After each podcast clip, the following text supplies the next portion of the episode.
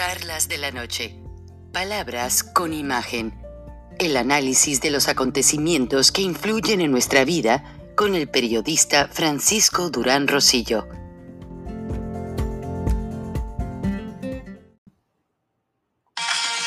Semana en Macy's, prepárate para el otoño con un 20% menos extra con tu cupón o tarjeta Macy's. Eso además de las ya increíbles ofertas, como un 35 a 55% en joyas finas durante nuestra venta de joyas, 30-40% menos en los últimos jeans, como una nueva chaqueta y el par de pantalones perfectos, y 60 dólares menos en cafeteras Nespresso para elevar verdaderamente tu rutina matinal. De hoy al domingo en Macy's y obtén recolección en la acera sin contacto en tiendas selectas. Encuentra una tienda cerca tuyo en macy's.com para stores.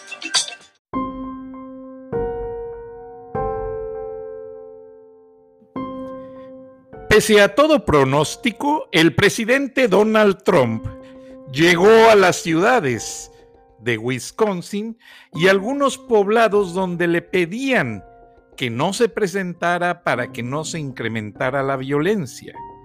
Pero cosa curiosa, la Guardia Nacional, los cuerpos policíacos hicieron una limpia y como que los mismos protestantes dieron el brazo a torcer. ¿Por qué razón? Porque cuando el FBI y las agencias del orden empezaron a revisar las identidades de más de 100, 180 detenidos, ninguno vivía en esas ciudades donde fueron detenidos. Ellos venían de otras partes. Además, se empezó a sospechar que recibían pagos por alguien que estuvo patrocinando los riots, los saqueos de las tiendas, la quema de las tiendas y fueron patrocinados por un alto político demócrata que tenía 20 millones de dólares en su bolsillo para seguir, pero que perdió los, los debates demócratas y se retiró. Entonces ahora no hay pista todos los protestantes en todas las ciudades de Estados Unidos huyeron. Los detenidos no hayan que declarar. Nadie mete las manos por ellos, a grado tal de que Joe Biden dijo, no, no vamos a apoyar saqueos, no vamos a apoyar la quema de recintos policiales, no vamos a hacer nada que vaya en contra de la ley.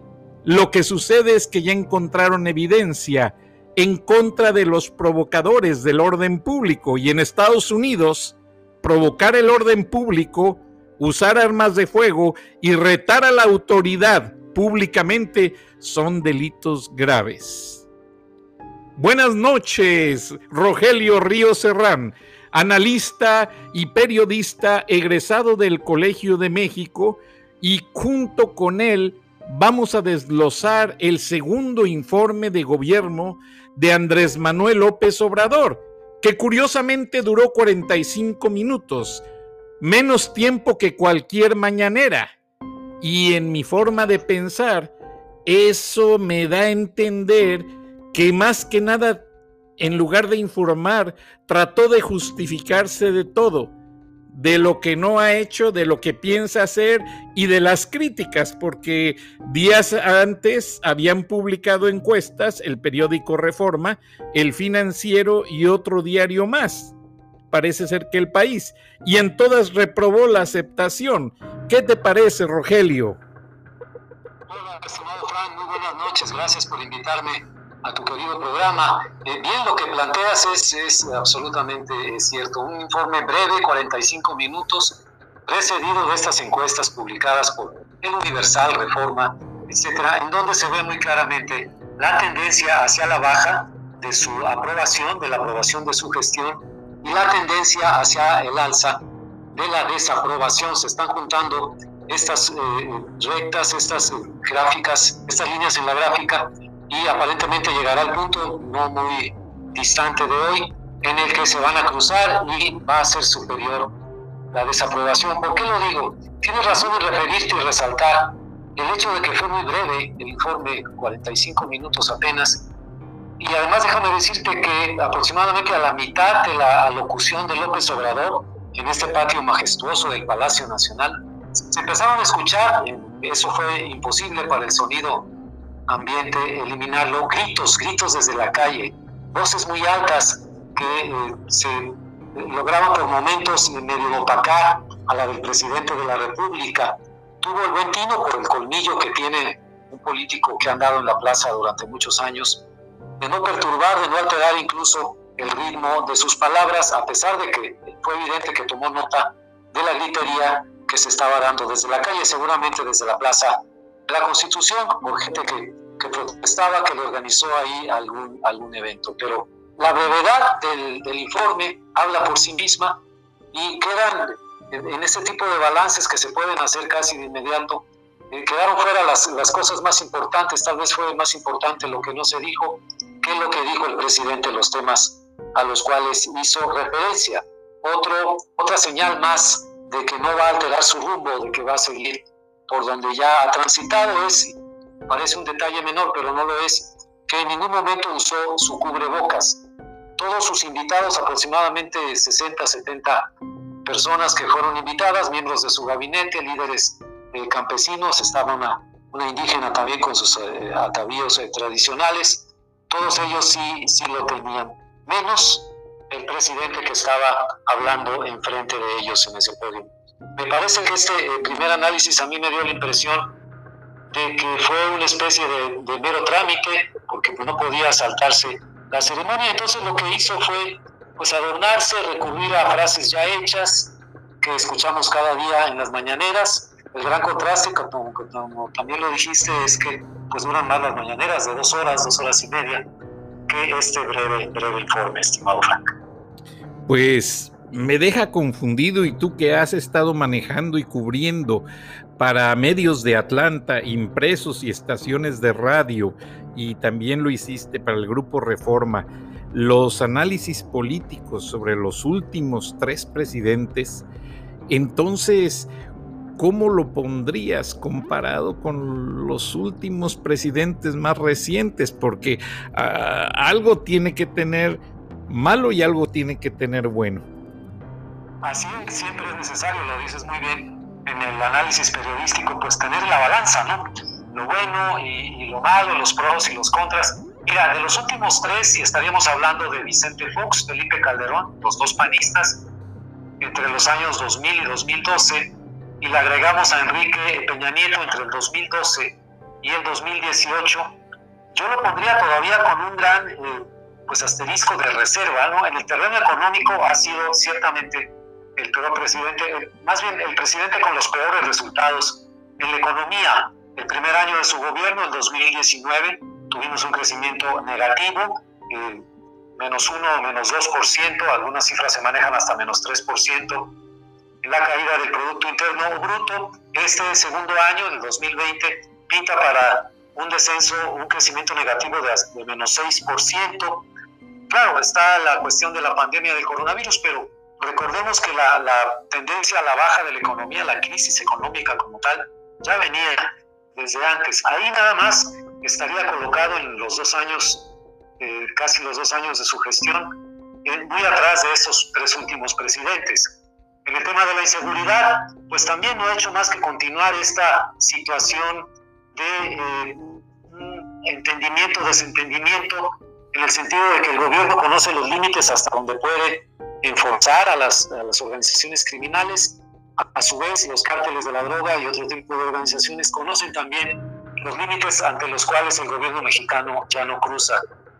Entonces tiene sus dominios territoriales, tiene sus zonas de influencia, hay de repente de vez en cuando capturas de personajes de alto perfil, de capos del narcotráfico, etcétera. Pero la verdad es que el negocio, el negocio no se para, el negocio sigue con el Chapo, sin el Chapo, con los otros grandes capos que han caído a lo largo de estos años. Entonces, estos dos grandes temas, la economía y la inseguridad, no lo dejan muy, muy bien parado a López Obrador. Creo que estaría en el tema de inseguridad, eh, pues incluso por debajo de su más reciente antecesor, de Peña Nieto, porque de alguna manera y, con los estilos del viejo PRI, como se quiera ver la, la situación, había más control en, en, en, cuanto a la exhibición pública de fuerza de las organizaciones criminales. No lo hay, ahora en México están completamente desatadas, hacen sus propios videos, sus propios desfiles con vehículos militares, retan a la autoridad, se atreven a, a tratar de asesinar al jefe de policía de la Ciudad de México,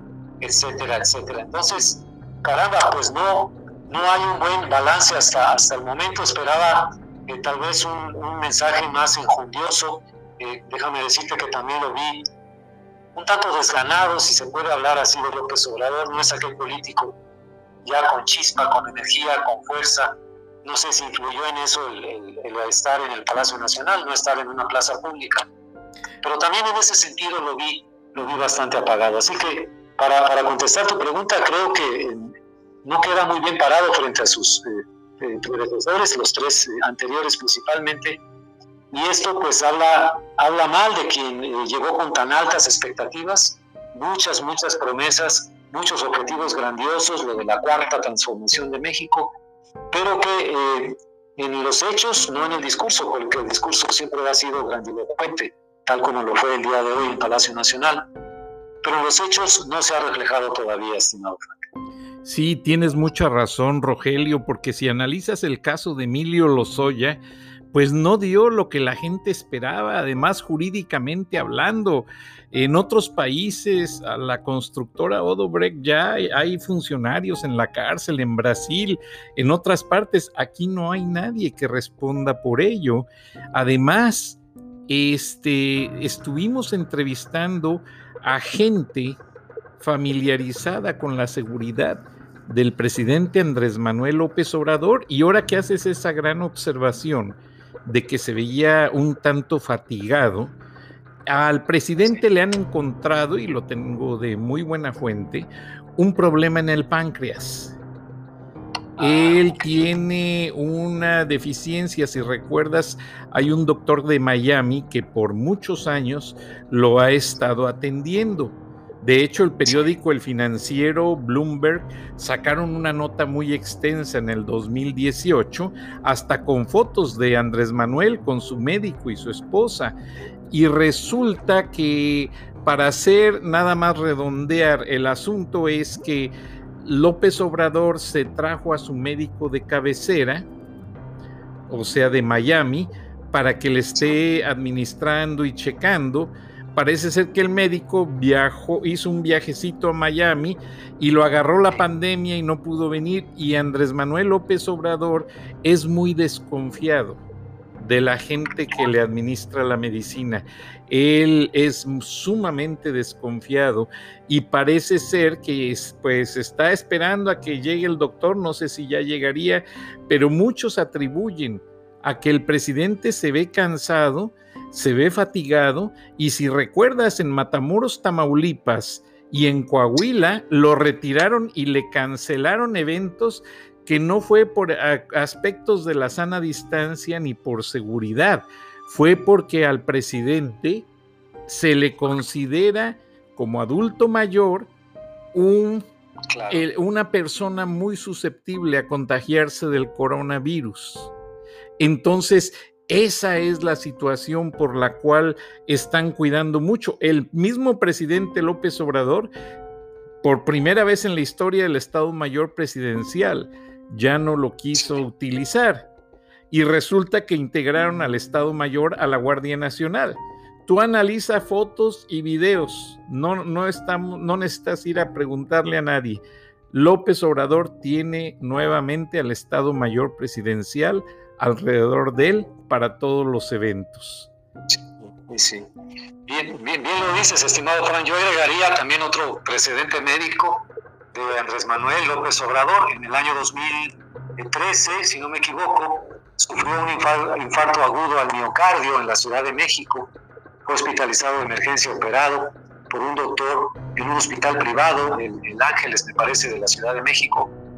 Y bueno, esa intervención oportuna, la atención que recibió de inmediato la operación, pues le salvó la vida. Pero eh, alguien que ha sufrido infartos, lo, lo, lo debe saber muy bien, es necesario después de eso, tu vida se transforma por completo y es necesario mantener cuidados, una vida relativamente relajada, quitarse depresiones. Imagínate, nada de eso ha hecho López Obrador desde entonces, ¿no? Entonces, mucho menos con el estrés que implica el retomar eh, la titularidad del Poder Ejecutivo en México, ser el presidente de México. Entonces, pues se le están juntando varias cosas. La edad, que ya ronda los 66, 67 años, su, su condición física, que no se ve que sea la mejor, se le, se le ve en algunas poses que él, utiliza cuando anda con saco y todo, una pequeña pancita, como decimos en México, ¿no? Entonces, eh, y yo no sé cómo ande de sus eh, signos vitales, la presión arterial, el azúcar, todo eso. Entonces, cuidado, es un adulto eh, mayor que necesita estos cuidados especiales, pero además que recibe cada día, eso no, no se puede desconectar, por supuesto. Un nivel de estrés que, que yo no lo puedo ni imaginar, ¿no? Ser el presidente de un país, en particular el presidente de México, con la cantidad de problemas que existen actualmente a su alrededor. Entonces es una muy buena observación esta que me dices, los eventos recientes en, Matamoros y otro evento en Coahuila, porque eh, cuidado, vienen meses todavía mucho más difíciles, viene la contienda electoral del 2021 y si no le baja el presidente, si sigue insistiendo en sus giras semanales, en sus largas, largas, demasiado largas conferencias mañaneras, eh, pues esto le puede llevar también a un deterioro gradual de su salud, tal como se vio hoy, se le vio, se le vio cansado, ¿no? no con la energía con que lo hemos visto en otras ocasiones. Efectivamente, Rogelio, y digo, ni tú ni yo tenemos nada en contra del Señor. Como persona, pues lo admiramos, le respetamos su edad y nos preocupa, yo creo que a todos como cristianos, como personas profesionales, pues que no se cuida la salud. Ahora, él ha sido muy territorial, como que el presidente López Obrador, y corrígeme si estoy mal, ha tratado de controlar todo a grado tal que en ocasiones siento yo que no deja a los miembros del gabinete que actúen libremente y hagan sus responsabilidades, sino que él tiene que estar sobre todo. Entonces siento yo que en parte eso también le tiene muy tensionado. Ahora, el Estado Mayor Presidencial regresó a su cuidado hace tres meses y cuando hice mis indagaciones me dijeron y me aclararon que el Estado Mayor Presidencial no solamente cuida la seguridad del presidente, cuidan que lleven sangre de su tipo, cuidan en avanzada que haya una clínica de emergencia lista para operarlo y que haya especialistas o si no, el Estado Mayor Presidencial los lleva especialistas familiarizados con los padecimientos crónicos del presidente.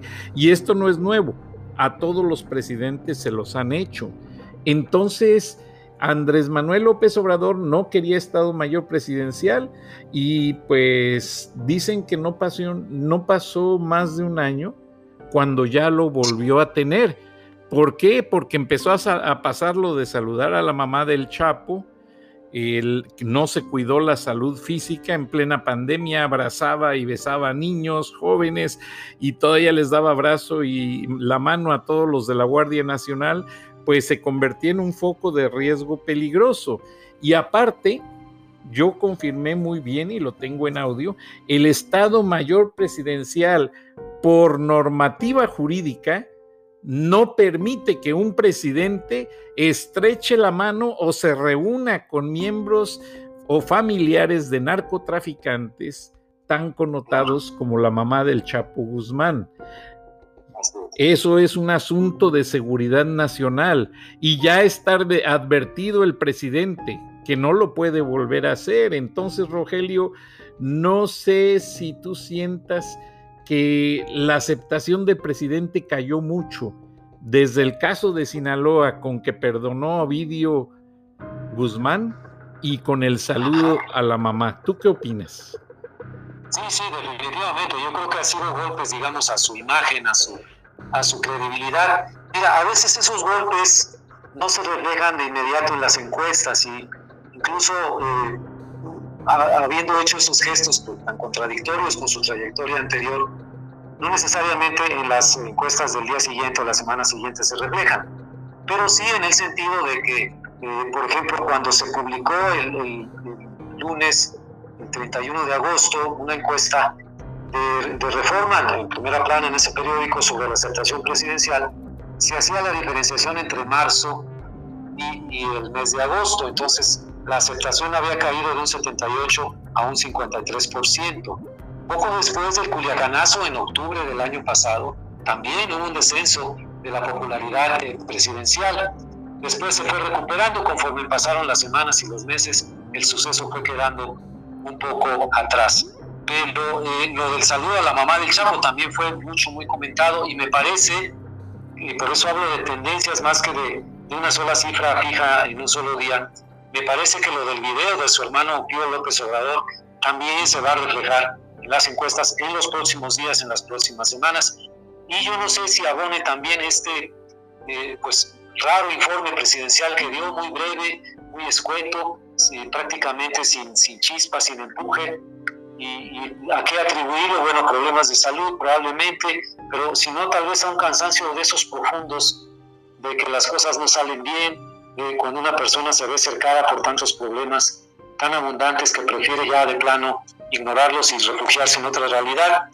Déjame decirte que eh, en particular en, el viaje que hizo en la gira reciente cuando llegó a Coahuila y aterrizó en la ciudad de Torreón, varios pasajeros que, que compartieron el vuelo comercial con el presidente López Obrador tomaron fotos de dos aviones del ejército que escoltaban o acompañaban al, vuelo comercial del, del, avión donde viajaba el presidente. Pero no eran dos aviones de combate, escoltas o algo así, no, no, no, eran jets también de, buen tamaño, 747, dos de ellos donde se supone que se transportaba, pues, lo acompañaban el general, el secretario de la Marina, y aparte iba un helicóptero artillado de los Black Hawk que ha comprado el gobierno de México. Entonces llamó mucho la atención, hubo fotografías también en las redes de las pistas, de la pista en el aeropuerto de Torreón, donde estaban ya en tierra estos aviones militares. ¿Por qué tanto despliegue de los militares? ¿Era acaso uno de esos aviones? Ahora trato de conectar los puntos. ¿Era acaso uno de estos este, hospitales volantes por si se ofrecía atender de inmediato eh, al, presidente? No sé, quedan abiertas las preguntas porque los pasajeros del avión comercial decían, bueno, lo que se ahorra eh, al comprar un boleto de un avión comercial, pues se pierde el efecto porque Van dos aeronaves grandes del ejército, dos jets de gran tamaño y además un helicóptero que acompaña al avión comercial. Entonces, pues, si es austeridad, vaya, no es el argumento, ¿no? No, no es por ahí, porque no se están ahorrando absolutamente nada. Al contrario, están gastando más. Entonces, este, ¿cuándo se reflejará en, en, la popularidad? Y yo creo que hay que esperar un poco más en las semanas siguientes, las encuestas que se sigan realizando. Y ahí me parece que esta tendencia se va a seguir marcando hacia la baja, a menos que yo no sé en qué pueda surgir. Está esto de las, del juicio a los expresidentes, la consulta que quiere hacer, si Lozoya hace revelaciones más sorpresivas que ya no se esperan, parece que ya dio lo que tenía que dar, y el contraataque de los videos de, del hermano del presidente también como que frenó un poco, por lo menos hay una especie de tregua en la guerra de videos. Eh, no se quedó, quedaron los dos contendientes, el presidente y sus adversarios, muy golpeados en ese sentido. Yo no sé si ambos están midiendo si les conviene seguir alborotando la arena política, porque puede haber efectos indeseados también. Y además, eh, puede salir contraproducente. Andrés Manuel López Obrador se le puede, la retrocarga de la escopeta se le puede venir a sí mismo. Recuerda que también hay accidentes disparando pues casos políticos muy fuertes, ha pasado que en lugar de pensar que van a hacer algo estruendoso políticamente hablando, pues resulta acabando con su administración.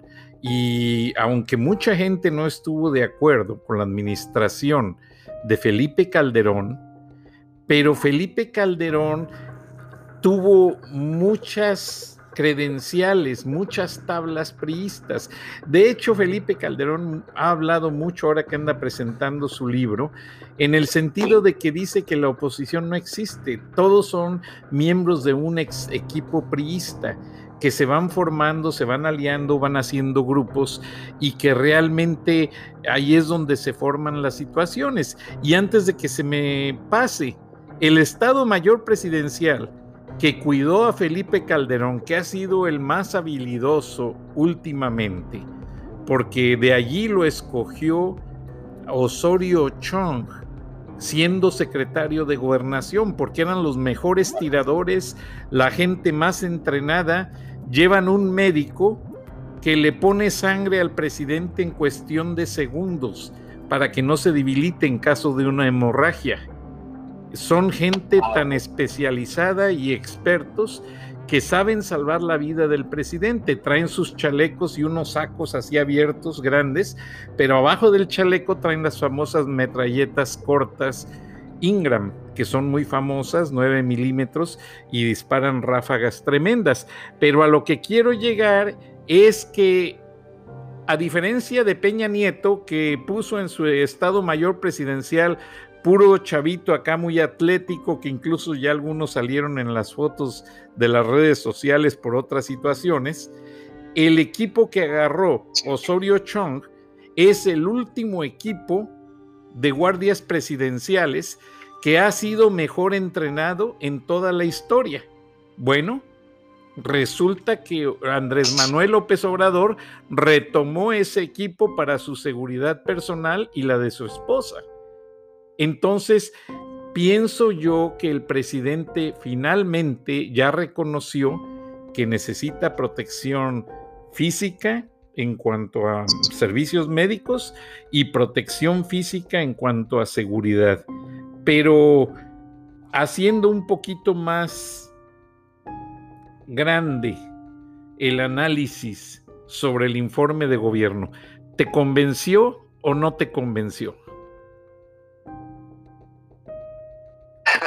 como mexicano. En corto te diré, en corto te diré que, no, yo a lo mejor tengo una, visión este, más orientada a lo, a lo periodístico, ¿no? Pero me parece que, que no es, mira, es como, si lo pudiera poner en términos coloquiales, como cuando has visto muchas veces, ¿no? A, a un mago que al principio te sorprendía y hacía unos trucos fenomenales, pero que después de tanto repetirse, los mismos trucos, en este caso, de tanto repetirse las mismas frases, pues ya no asombran eh, eh, absolutamente nada. Te digo, a lo mejor traigo el sesgo de que pues, yo veo todos los días la, la conferencia matutina y todo, y entonces me suenan muy familiares todas las frases que utilizan, no necesariamente el ciudadano común, el mexicano de, de, la opinión pública, eh, está expuesto a eso. Debo reconocer una cosa, que sigue firme el presidente López Obrador, eso no lo abandona, eso habla bien de su, de su congruencia. En enarbolar el combate a la, a la corrupción como esta bandera política, eso me parece que lo ha salvado en buena medida de que su caída en las encuestas sea todavía mucho mayor. Y eso es lo que sigue atrayendo, señor Frank, a muchos mexicanos que aunque lo ven con ojos críticos en determinadas áreas de su presidencia, cuando les preguntan a bote pronto en una encuesta, ¿usted aprueba o desaprueba la gestión del López Obrador? Muchos dicen, sí, lo apruebo. Pero cuando les preguntan, a ver, pero vamos por partes. En la economía, ¿aprueba o desaprueba? Bueno, ahí lo desapruebo, ¿no? En el manejo de la, de la pandemia del coronavirus, ¿aprueba o desaprueba? Bueno, ahí tampoco lo apruebo, ¿no? Entonces empiezan a tener sus reservas en terrenos específicos.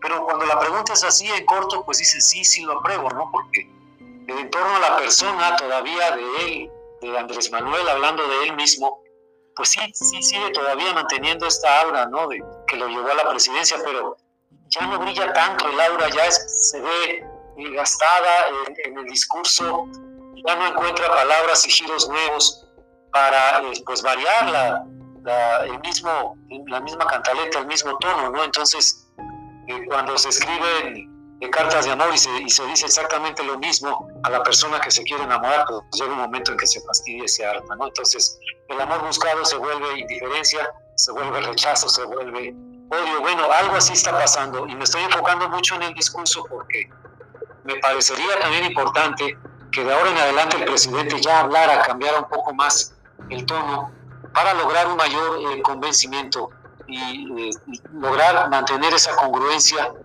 que ya la última bandera, me parece, porque las demás se le han acabado, es precisamente la del combate a la corrupción, si va a meter o no a la cárcel a los expresidentes, si se va a animar o no, aunque él dice que, que este, él en una consulta votaría en contra de que se les enjuiciara. En fin, todavía sigue manteniendo ahí algunos aspectos contradictorios.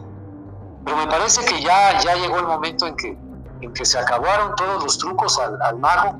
Entonces, pues, eh, o habla completamente con la verdad, o aprende nuevos trucos, o no sé qué va a suceder.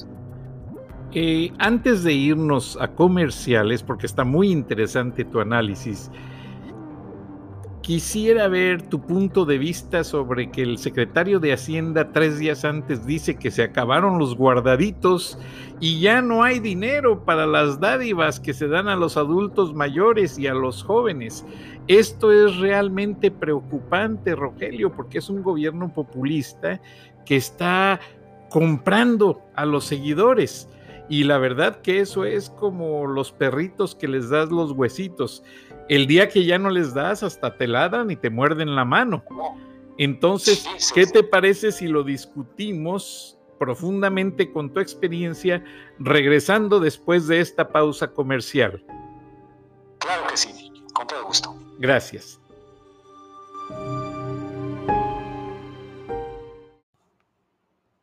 Con el nuevo iPhone SE por menos de 100 dólares en Metro conquistas todo el iPhone más accesible en la marca número uno en prepago. Estudia online o conéctate por FaceTime.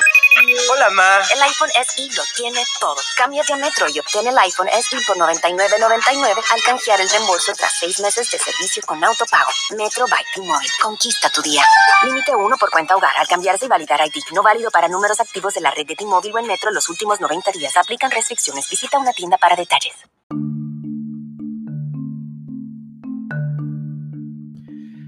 Gracias audiencia de Charlas de la Noche, Palabras con Imagen.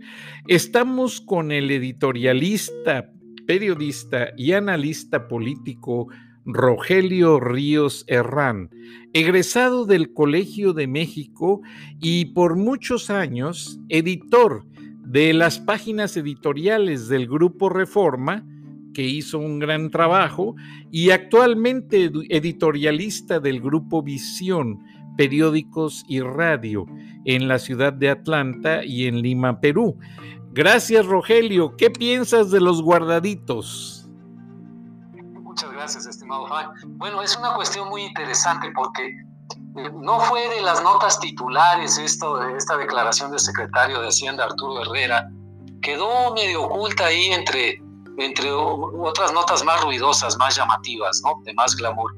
Pero lo que dijo es esencial, pero esencial realmente para el futuro de la cuarta transformación, de los programas sociales del presidente, etcétera, etcétera. Básicamente lo dijo ante los diputados de la bancada de Morena en el Congreso de la Unión. Está por arrancar el periodo ordinario de sesiones en, en el Congreso de México.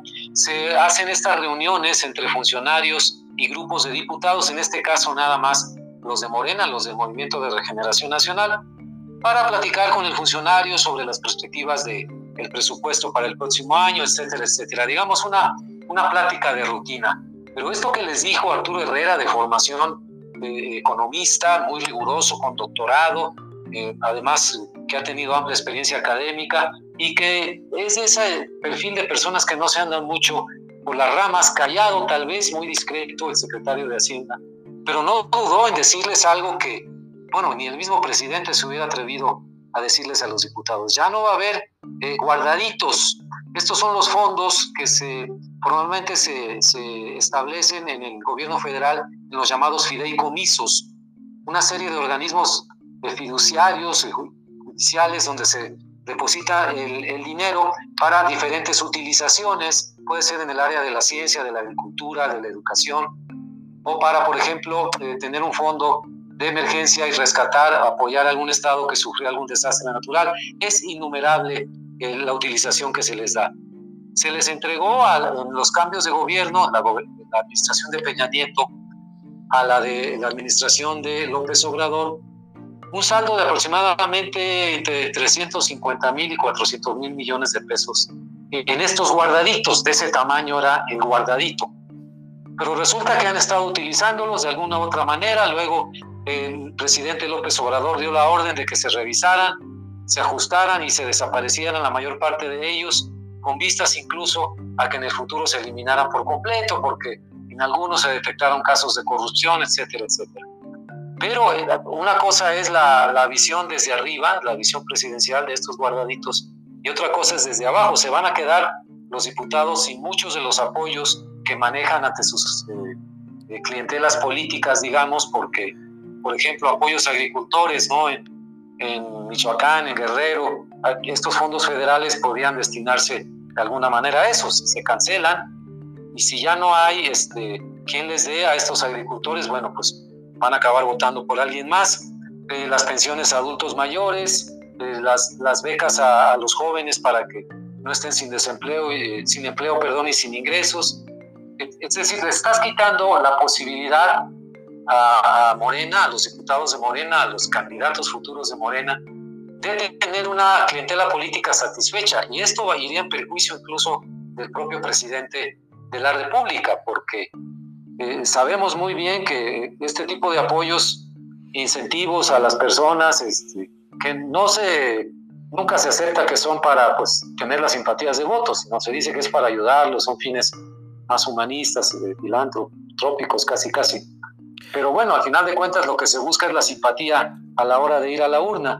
Entonces, si eso desaparece, si desaparece el apoyo económico, si desaparecen ese tipo de fondos, caramba, va, a ser un verdadero terremoto político. Yo creo que la oposición, los diputados de oposición, eh, pues se han de estar frotando las manos, porque aunque les perjudique a ellos también, por supuesto, de todas maneras el daño mayor sería para Morena. Entonces yo no sé si el secretario de Hacienda, que es un hombre más tecnocrático, más este, economista que político, midió el alcance de sus palabras o habló simple y sencillamente con la honestidad que lo ha caracterizado siempre.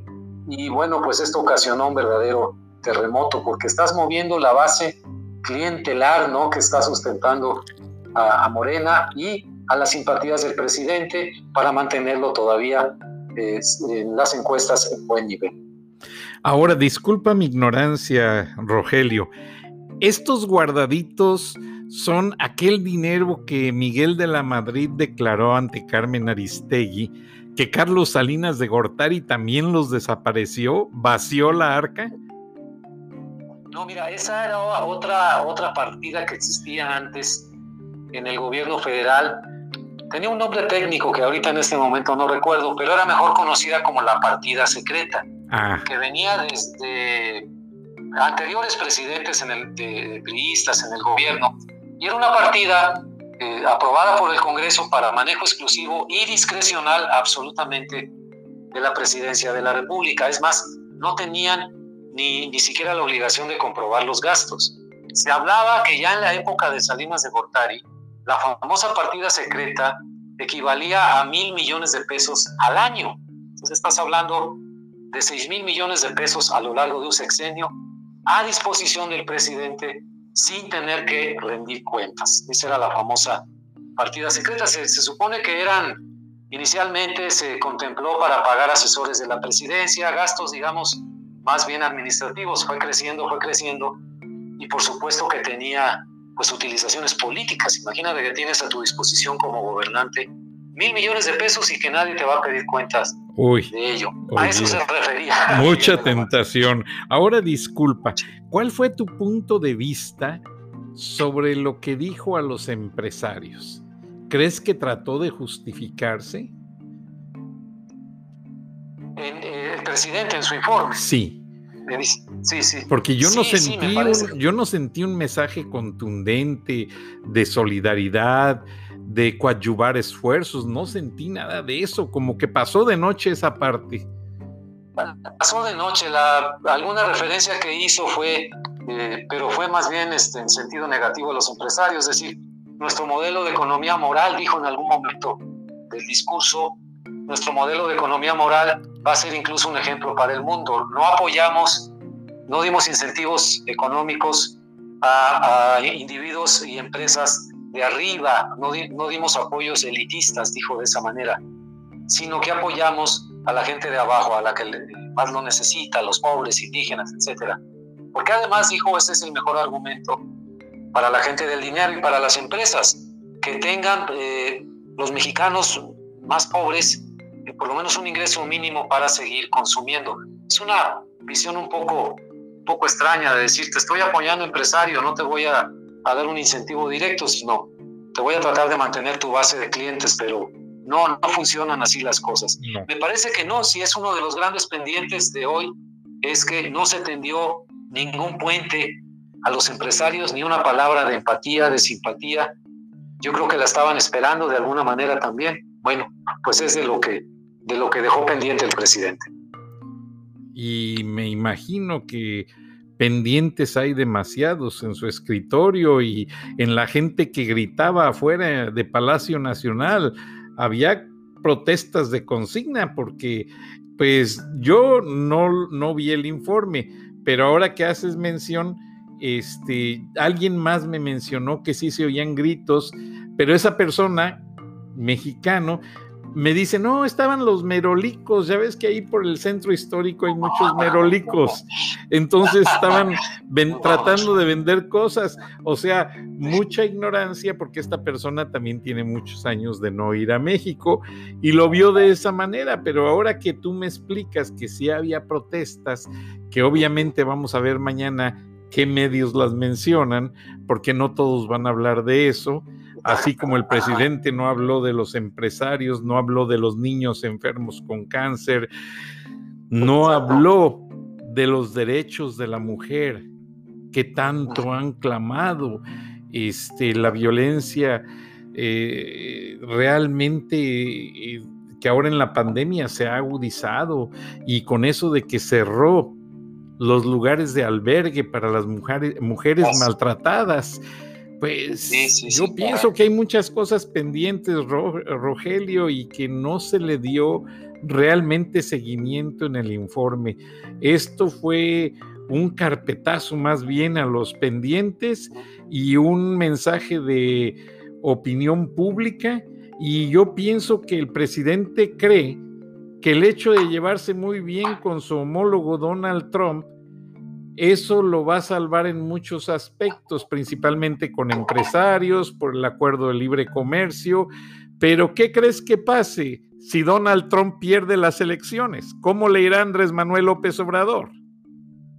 Caray, pues eh, en el corto plazo va a ser un, jalón de orejas, eh, una mala apuesta de presidencial en ese sentido. Se va a sentir como el tipo que juega en Las Vegas y piensa que poniendo eh, su dinero al, rojo en la ruleta lo va a ganar todo y resulta que ganó el negro, ¿no? Pero yo pienso que de todas maneras eh, esto podría ser una reacción inmediata de Biden, pero me parece que el caso de que ganara el presidente Biden y, y con un Congreso demócrata, de todas maneras ellos elevarían la vista más allá de una especie de represalia, una venganza inmediata con López Obrador. ¿Y por qué lo digo? Por la importancia de la relación económica entre México y Estados Unidos.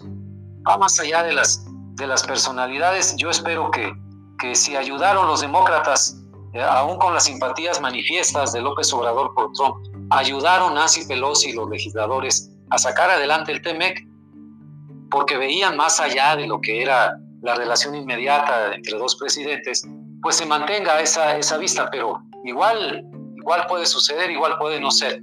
Esa sería mi, mi apuesta. Y hay una frase que dijo López Obrador en el informe de hoy que se queda uno con los ojos cuadrados. Dijo lo siguiente, textual. Trump nos trató con respeto, se refería a su viaje a Washington. Y lo más importante, Trump elogió a nuestros paisanos que trabajan y viven en Estados Unidos. Caramba, es una de esas frases que se va uno eh, para atrás. Y luego también alguna otra que dijo, ya no manda en México la delincuencia organizada, ya pasó lo peor, ahora vamos hacia arriba en la economía, ya pasó la pandemia.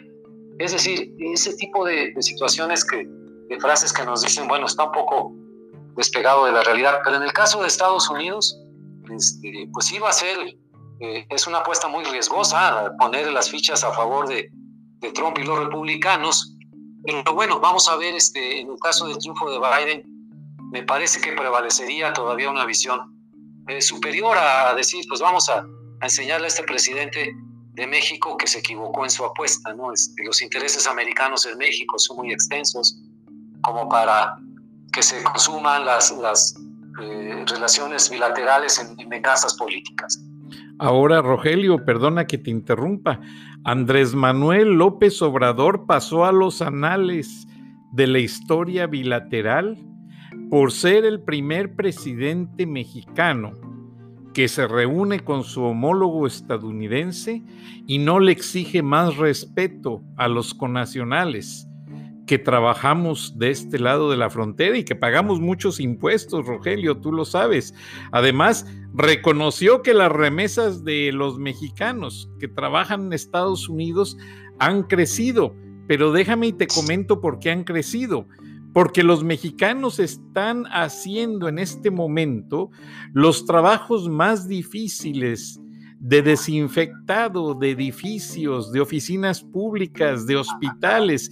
Ellos entran con esos trajes que parecen astronautas, con químicos fuertísimos y aparatos a lavar alfombras, a lavar paredes, a limpiar butacas, a que todo quede bien desinfectado para poder, volverse a usar de una manera eh, con menos eh, problemas contra el coronavirus, que represente menos riesgos. Pero el hecho no es solamente de que el mexicano pueda hacer estos trabajos, sí los puede hacer. El hecho es que somos la versión moderna, la versión del esclavismo moderno. Y el esclavismo significa un bajo precio para que se hagan las labores más pesadas. Tú viste que en las empacadoras de carne muchos mexicanos resultaron contagiados y aún así se les exigía trabajar. Y fueron un sinfín de cosas que yo dije, bueno, cuando el presidente López Obrador venga a Washington, se le va a poner así al frente, al tú por tú a Donald Trump y le va a decir, oye, tú empezaste tu campaña acusándonos de esto, esto, esto y lo otro, pues son una minoría y ve cómo te mantienen los mexicanos, la productividad. Los mexicanos te han salvado la economía con sus bajos costos. Y resulta que no lo hizo. Ahora reconocen el informe de hoy que las remesas de mexicanos han mantenido un papel significativo en la economía.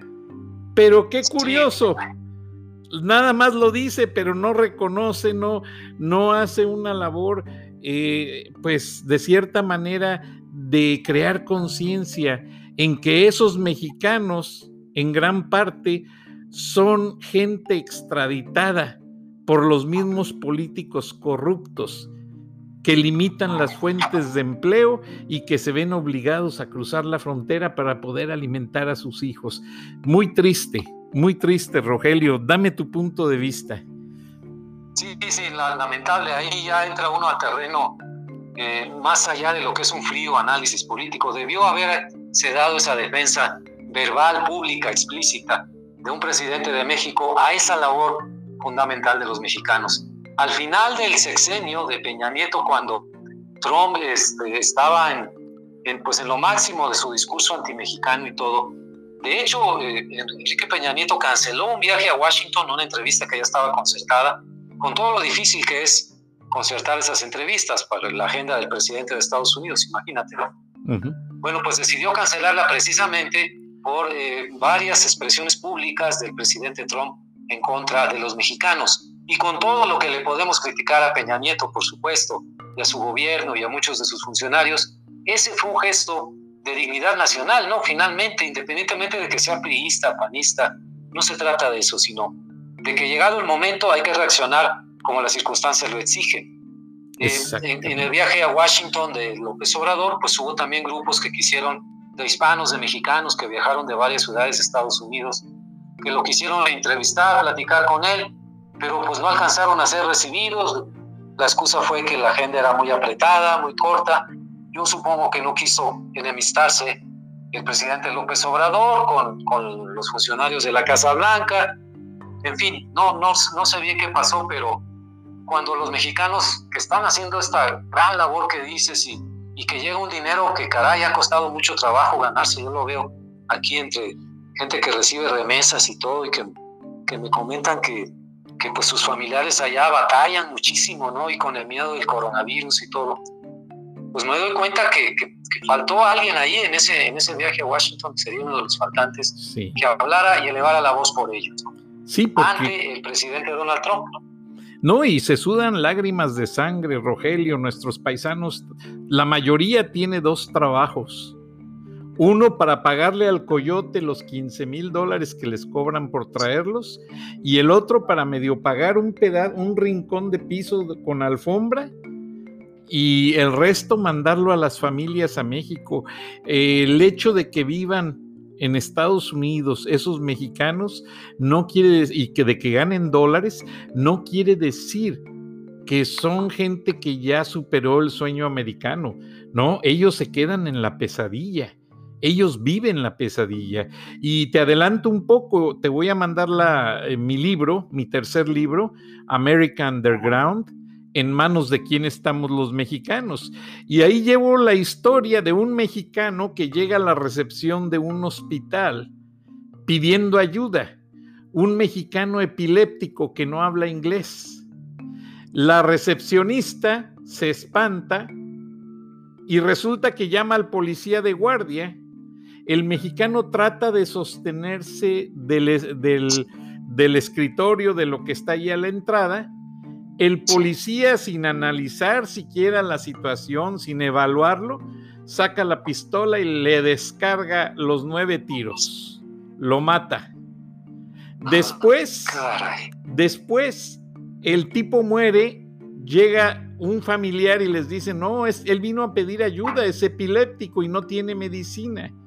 Bueno, pues la policía trató de cubrir el caso, y disfrazarlo de otra situación para justificar el asesinato del policía y justificar al hospital y todo se manipuló abusando de la ignorancia, de la ignorancia ah. en el idioma, de los pocos amigos que trataron de ayudarle.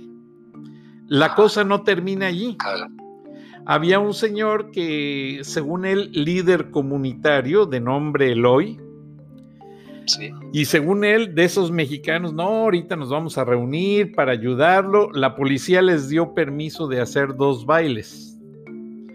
Hicieron ah, dos bailes que para juntar fondos para mandar el cadáver a México. Esto pasó en los noventas. En lo, entre los dos bailes se juntaron casi 100 mil dólares. A la familia solamente le dieron 25 mil dólares y, y, los 8 mil dólares del transporte del cadáver. ¿Dónde crees que se quedó el resto del dinero? No, bueno. Te voy a mandar el libro para que lo leas, porque ahora que está muy de moda las protestas contra los afroamericanos y yo los entiendo, ellos han sufrido mucho. El último más reciente fue anoche en Los Ángeles, mataron a uno, luego hubo otro que le descargaron la pistola en la espalda y quedó paralizado de su cuello hacia abajo.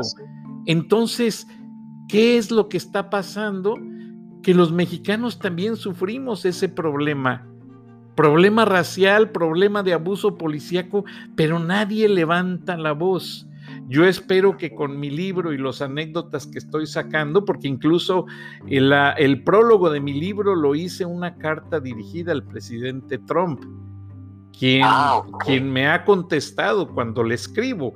Yo recién entrado al gobierno le mandé una carta pidiéndole que no nos acuse de criminales, que realmente son una mínima parte y que la gran mayoría de los mexicanos anda quemándose las manos poniendo techos, anda en los campos de cultivo, anda de carpintero, de agricultor, en la construcción. Entonces, que a esa gente no la deporte, que a esa gente la ayude.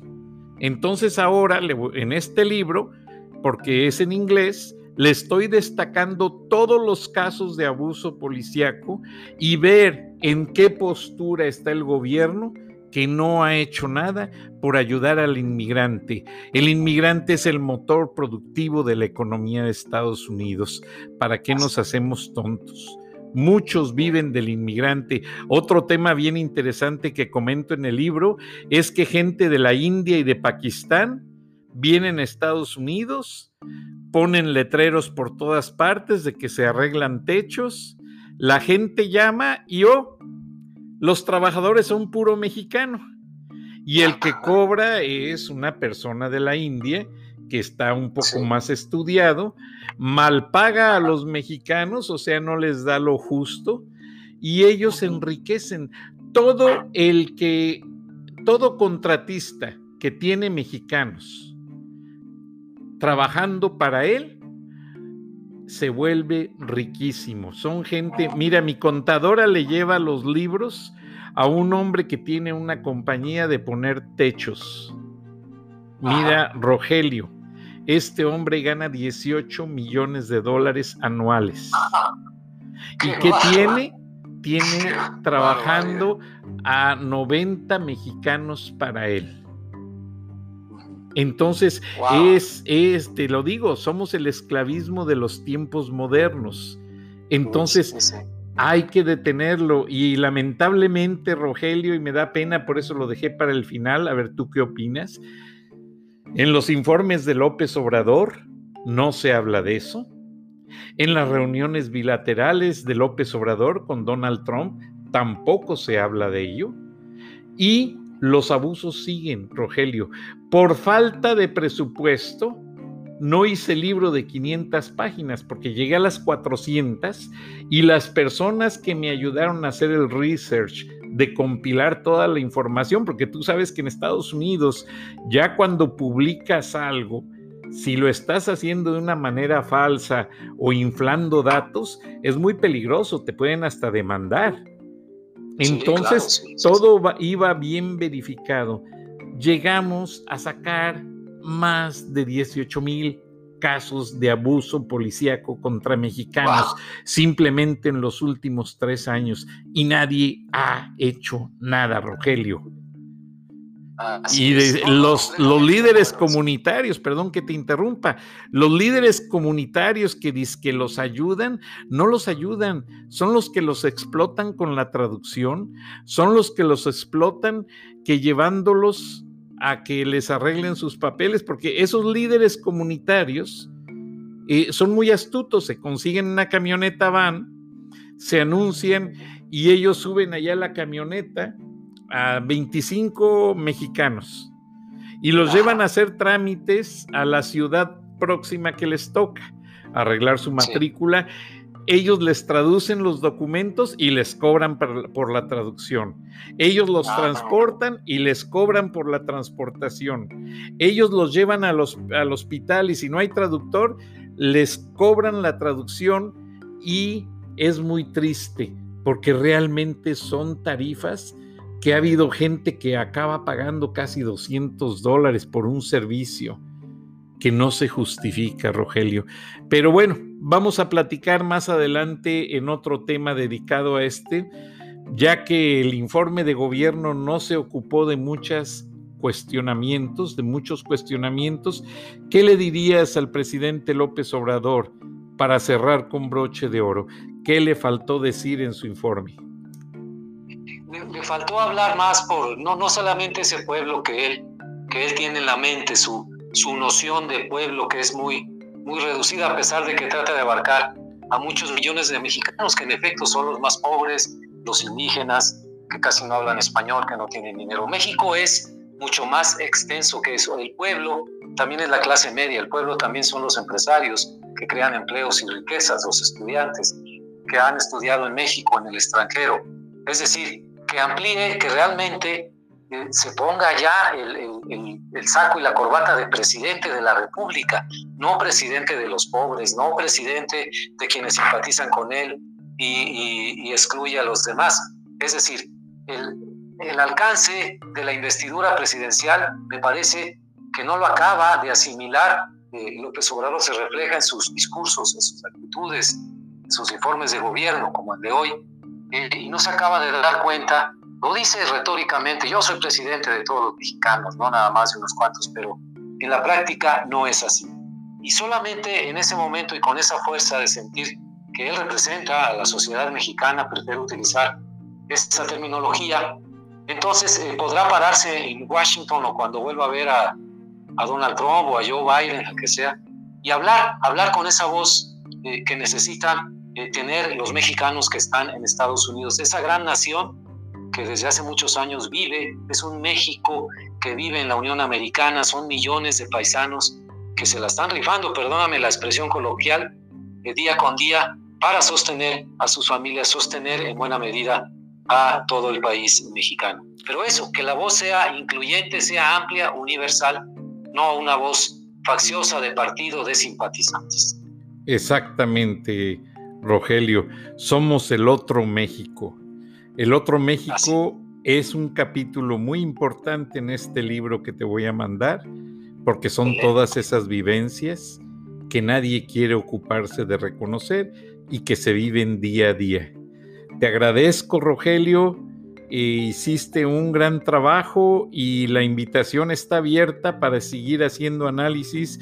Señores y señores, señoras y señores de la audiencia, es Rogelio Ríos Herrán, analista, editorialista, egresado del Colegio de México y editor de la página de opinión de los periódicos del Grupo Reforma y actualmente periodista y editorialista del Grupo Visión, periódicos y radio. Muchas gracias, Rogelio. Te agradecemos tremendamente tu ayuda. Al contrario, muchas gracias, Frank, por la invitación. Siempre contento y dispuesto de platicar contigo y con tu audiencia. De veras, muchas gracias. No, los agradecidos somos nosotros que sé que tienes pendientes tus columnas y entregar mucho material, pero vamos a estar mucho en contacto porque ya me di cuenta que te tienes al día las mañaneras y todo lo que dice López Obrador. Te agradezco mucho. Gracias, estimado Frank. Adiós.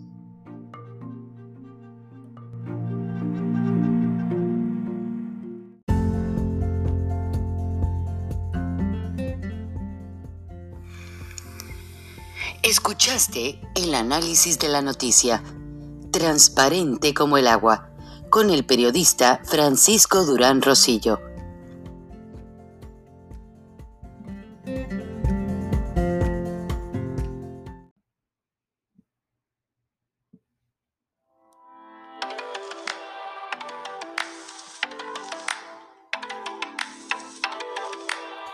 Tiene un regalo especial que hacer y no sabe que conseguir, especialmente en estas épocas en que es difícil salir a las tiendas. Bueno, no batalle. Romelías Bakery tiene un menú completo de repostería fina para entregar a sus seres queridos al día siguiente. Al buen paladar se le conquista con un buen platillo. Tenemos una gran variedad de repostería fina que puede estar disponible en nuestras redes sociales Facebook, Instagram y Twitter.